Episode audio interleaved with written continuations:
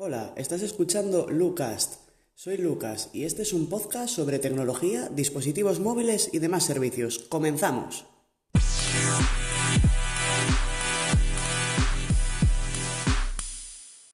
Muy buenas, hacía cuánto tiempo que no subía un podcast. En fin, mi trabajo y mis estudios no me lo han permitido y aparte de que, bueno, también hay que reconocerlo, he sido un poco vago y no he subido nada en estos últimos meses. Pero hoy quiero traer algo que considero bastante chulo, que se trata de Windows 11. Más que nada, además está a la vuelta de la esquina y por hacer un pequeño preview.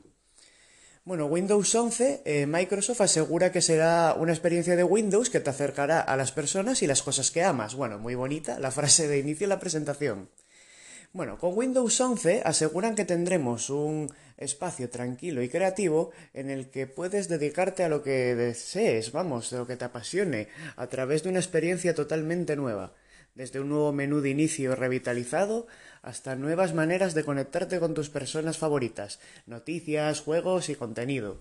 Ya sabemos además de que Windows en el tema de videojuegos, por el tema de que Microsoft es la empresa que también tiene Xbox, pues le suele meter bastante caña. Yo en este aspecto, la verdad que me da un poco igual porque no juego en el ordenador y, en fin, lo utilizo sobre todo lo que es productividad pura, hacer facturas, hacer trabajos de mis estudios de informática y demás. Vamos a seguir con las características. Maximiza tu productividad. Accede a todas las apps que necesitas y disfruta de capacidades multitarea fáciles con herramientas como ejemplos de diseño, de acoplar escritorios y una nueva experiencia más intuitiva para recoplar elementos. Nuevas maneras de conectarse, pues bueno, como ya sabemos tenemos Microsoft Teams, que con el, bueno, nuevas maneras de conectarte, esto es lo que aseguran en, lo que viene siendo la publicidad de la página web de Microsoft sobre Windows 11, pero bueno, Microsoft Teams lo hemos tenido desde siempre y me imagino que todos sabremos de lo que va. Es un Skype más de la vida. Tú controlas tu contenido con Microsoft Edge y una multitud de widgets entre los que podrás elegir. Bien, aquí en la pantalla yo lo que veo es que hay un apartado que sale como en el Mac, en plan una ventanita que en este caso se desliza de izquierda a derecha en vez de derecha a izquierda como en el Mac, en el que tenemos la hora, un buscador y un montón de widgets nuevos. Estoy viendo aquí uno del tiempo, uno de tareas, otro que es la bolsa. Bueno, en fin, que en lo que es Microsoft Windows tampoco he revuelto mucho los widgets, ya que, bueno, hace unos meses he tenido que comprar un dispositivo de esta marca, bueno, marca, eh, con este sistema operativo, porque la marca es Lenovo, así que nada. Perdón, HP, HP. Lenovo era el antiguo. Y en fin, estoy muy contento con él, ya que Windows 10, pues bueno, tiene una interfaz bastante sencilla, sobria y directa hacia lo que vas a hacer, no como Windows Vista, que por desgracia fue mi primer sistema operativo de mi vida. Como podréis imaginar, estaba guay porque era el primer sistema operativo que tenía en mi vida, pero era apocalíptico. la gestión de la RAM era horrible y si bien tenía widgets como este, en el momento que ponías dos, olvídate de abrir el navegador a la velocidad a la que estabas acostumbrado, pero en fin.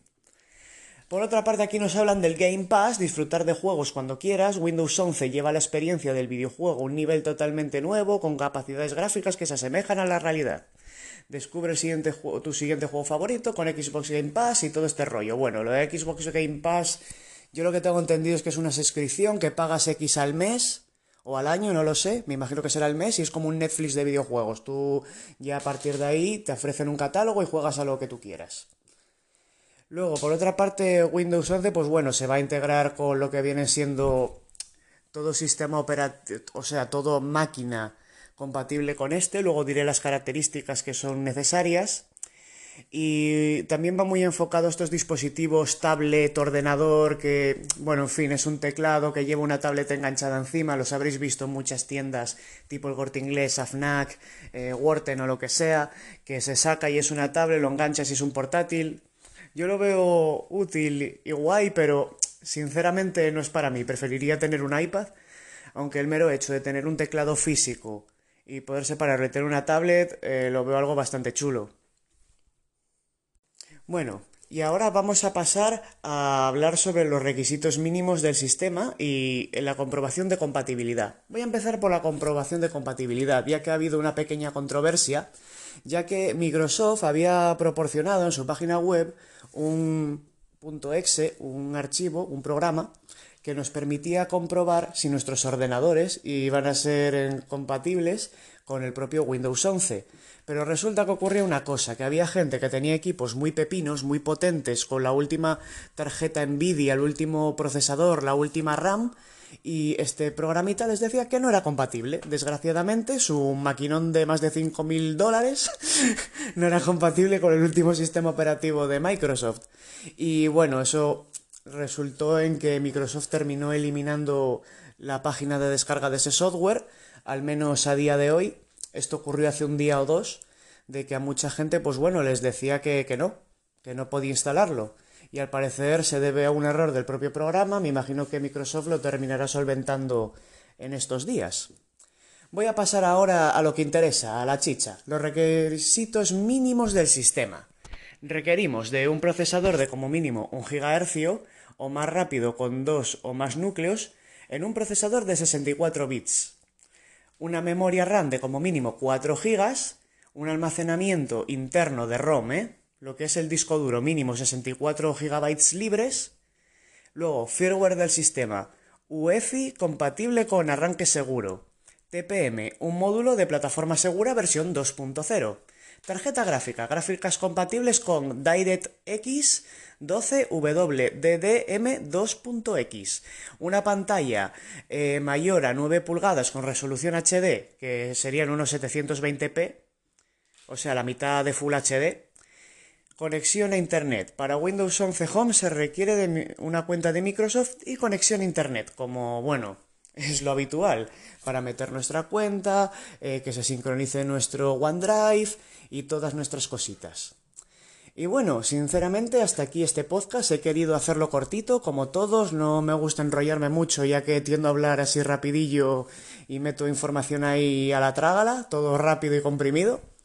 Y bien, hasta aquí el programa de hoy. Pues bueno, hasta otra. Chao.